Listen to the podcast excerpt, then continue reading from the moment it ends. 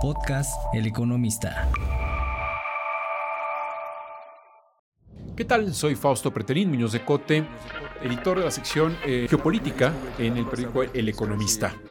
A partir de hoy salta el periódico El Economista de las páginas del periódico y de las pantallas de las computadoras y de las tabletas o de los teléfonos al micrófono. Al valor de la palabra. El objetivo de este podcast es acercar el mundo al micrófono, en donde no vamos a hablar por hablar. No vamos a tener un exceso de palabras, un análisis de lo que ocurre en el mundo. Globaliqué, globaliqué, con Fausto Pertolini. ¿Qué tal? Gusto en saludarles en estos nuevos formatos del Economista, analizando el mundo y matizando, analizando con ustedes las dos noticias más importantes de esta semana. Sin lugar a dudas, la primera de ellas ha sido el primer año, el primer año de la guerra entre Rusia y Ucrania. ¿Cuáles, eh, ¿Cuáles son los, eh, los temas que habría que quedarnos y analizarlos a profundidad? Aquí en pocos minutos lo vamos a contar. El primero de ellos es eh, lo que se vio. Se vio la primera semana de este conflicto que Rusia tiene poca, quizás poco planeado o ha tenido dificultades más bien, ha tenido muchas dificultades para poder avanzar sobre el territorio, territorio ucraniano. Quienes pusimos o quienes ponen mucha atención en esta guerra, nos dimos cuenta en los primeros tres días o cuatro días de la guerra que los tanques rusos cuando trataban de llegar a la capital de Kiev se quedaron atascados, atascados porque no había planificación, ni por el tipo de suelo, ni por el tipo de, sobre todo la cantidad de horas que se iban a llevar para poder llegar a la capital. Eh, les faltó gasolina, les faltó diésel, les faltó alimentar esos tanques y lógicamente los drones ucranianos fueron de alguna manera pues dispararon en contra de estos tanques y ahí quedaron. Creo que esto es lo que se ha visto claramente y esto lo podemos proyectar a lo largo de este año, es decir, cierta debilidad por parte de Rusia en alcanzar sus objetivos. Pero el segundo elemento creo que es eh, no menos eh, importante, la cohesión que ha tenido Ucrania en, esta, en este conflicto. Todos apostaban, inclusive seguro inclusive seguramente el presidente eh, Putin, que eh, la Unión Europea se iba a fisurar. Estos 27 países miembros comunitarios, algunos más, algunos no tanto, han apoyado a Ucrania. Digo no tanto, por ejemplo, Hungría, pero los que más han apoyado son los bálticos, particularmente Polonia también que de alguna forma pues, se ha convertido en el escenario en donde llegan las eh, ayudas eh, humanitarias y sobre todo también la ayuda de las armas de toda Europa.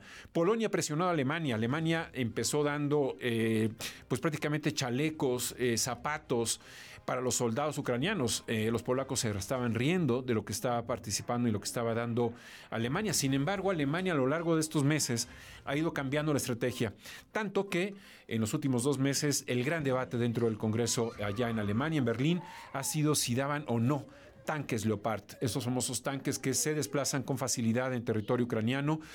Eh, fue un gran, una gran duda, una gran, un gran análisis el que tuvo la coalición de partidos que conforma el gobierno alemán del canciller Olaf Scholz. Esto significó luz verde eh, para que pudiera dar estos tanques y así escala, escala Alemania porque Alemania también trata de dar más dinero a su presupuesto de defensa dentro del Producto Interno Bruto, ese famoso 2%. Creo que la cuestión de Europa ha sido fundamental para que Ucrania se envalentone y trate de eh, seguir adelante y sobre todo recuperar esa quinta parte de territorio que empezó perdiendo en los primeros meses de la guerra y ahora ha ido recuperando paulatinamente. Será una guerra eh, larga, posiblemente así lo, lo estamos observando y también hay que decirlo la parte económica, la parte económica comercial. También observamos a Alemania que tenía al inicio cierta inquietud de lo que iba a suceder cuando cortó eh, la compra de gas ruso a través de esos dos gasoductos Nord Stream 1 y Nord Stream 2. Alemania de alguna manera te pensaba que esa inflación iba a erosionar las finanzas públicas y las finanzas eh, personales privadas de los alemanes, pero poco a poco se ha ido levantando en ese sector, en ese sector industrial como es el energético, paulatinamente ha ido cambiando de modelo de, comercio y se ha fijado más en el gas ahora de Arabia Saudita de Qatar, por, eh, por decir dos nombres.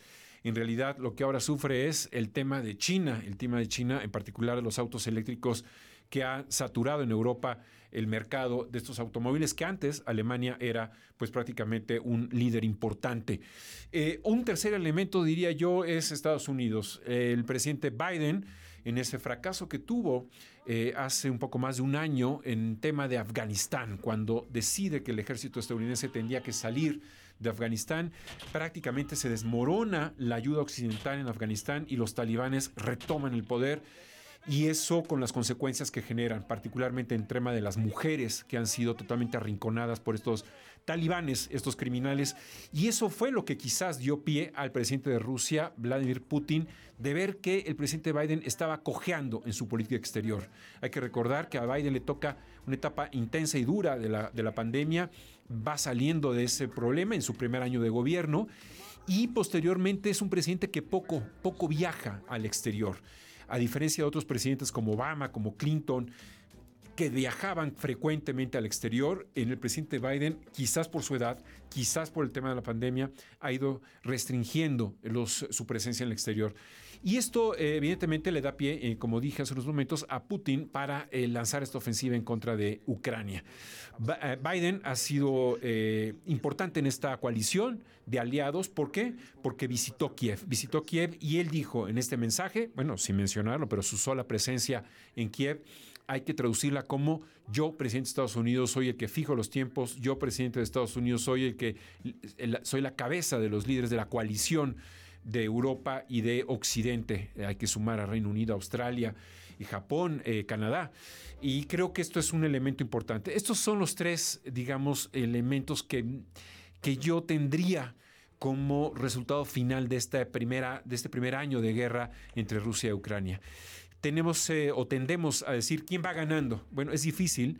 ¿Por qué? Porque primero hay que contar las víctimas. Al parecer hay 200 mil víctimas o 200 mil muertos en esta guerra innecesaria, eh, más por el lado ruso que por el lado ucraniano. Yo diría que va perdiendo Rusia porque las sanciones económicas poco a poco lo han ido arrinconando.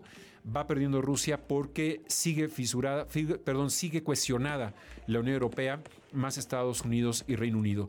Entonces, en esta evaluación, en este primer año de guerra, va perdiendo Rusia, pero, pero Rusia, pecata minuta, tiene su bomba atómica al lado y en cualquier momento pues se utiliza así como, como retórica, pero eh, ojalá que no la utilice de manera, de manera física. Globaliqué. Globaliqué. Con Fausto Con Fausto